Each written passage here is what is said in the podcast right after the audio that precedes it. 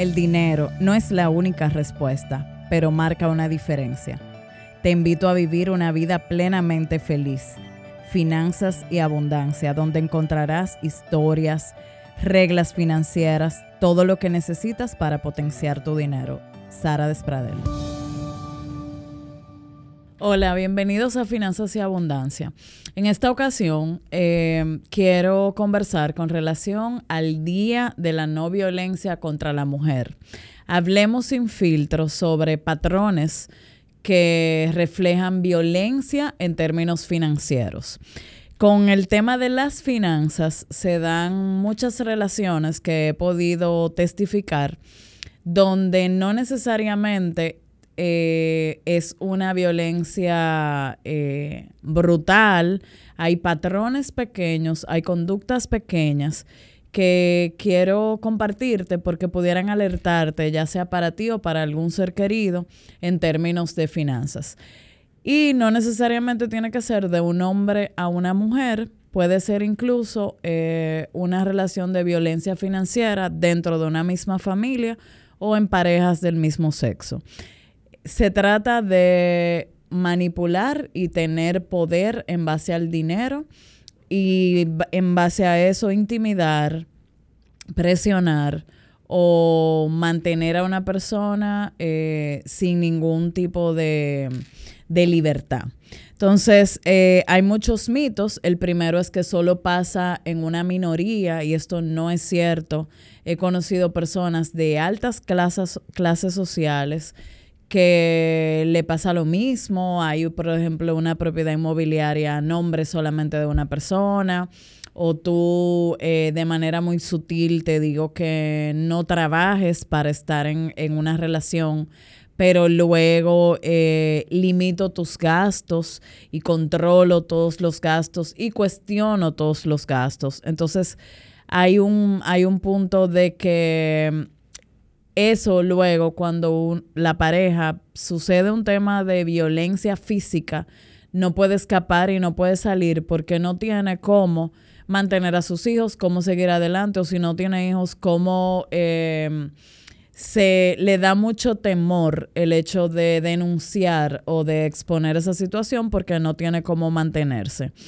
Eh, si alguien controla tu dinero, si no lo puedes dominar, si no tienes claves de dinero que también es tuyo, pon una alerta. Esto es una bandera roja. Hay mucha gente que solamente cobra, el dinero no pasa por sus manos y no está mal que haya un plan financiero de pareja, pero lo que está mal es que alguien que aporta eh, no tenga acceso al dinero que produce. Eh, con relación a eso, es importante tener un ahorro y lograr que siempre haya un monto discrecional que la pareja pueda usar sin tener que pedirlo como favor, sobre todo si lo genera. Eh, no puedes tener tarjetas de crédito porque eh, de esa manera eh, frenan tu tu posibilidad de acceso a montos o de acceso a, privilegios financieros.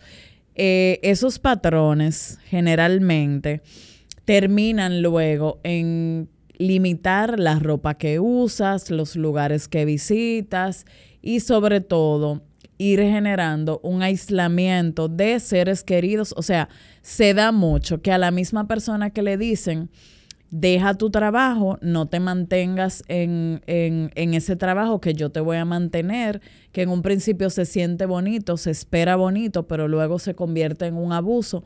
No en todos los casos, pero cuando sucede. Eh, el patrón que más se repite es que te van aislando y tú te vas quedando sin relaciones y sin amistades. Eh, otro tipo de mm, alerta es propiedades que no están a nombre tuyo. Em, en general sientes que es tu culpa y que tú fuiste partícipe de eso y entonces te da vergüenza exponerlo a cualquier eh, relacionado tuyo. Eh, algunos casos, ese abusador te da dinero en forma de regalos para impresionarte, pero te frena dinero para otras cosas. O sea, es a discreción de esa persona la forma en que se maneja y se usa el dinero. Em, hay que estar justificando cualquier eh, uso que se le vaya a dar al dinero, incluyendo donaciones a la familia, apoyo a alguna situación o a alguna causa en la que creas, porque literalmente todo empieza a funcionar como si el dinero no es tuyo. Em, así como se utiliza un seguro eh, en nuestros vehículos cuando uno conduce, deberíamos tener siempre, toda persona debería tener un sistema de seguridad financiera que le permita ahorrar, que le permita tener como esa mochilita en caso de que haya que salir corriendo y no estar siempre tan vulnerable al maltrato. Eh, que ya no solamente es verbal o físico, existe ese maltrato financiero que drena, que genera temor, que genera impotencia y que inutiliza a muchísimas personas.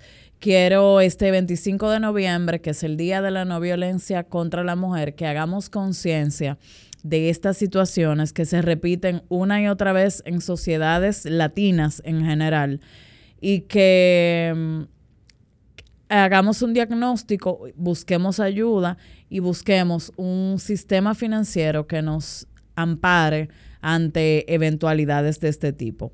Entonces, eh, te pido que compartas este mini episodio para que a cualquier persona que esté en necesidad o que entiendas que le pueda funcionar, busque ayuda en cualquier entidad de apoyo a, la violencia, porque aunque no existe un tema de físico, sí es una, una conducta de violencia y de abuso que debemos frenar y entender que no es algo que se debe perpetuar. Seguimos avanzando.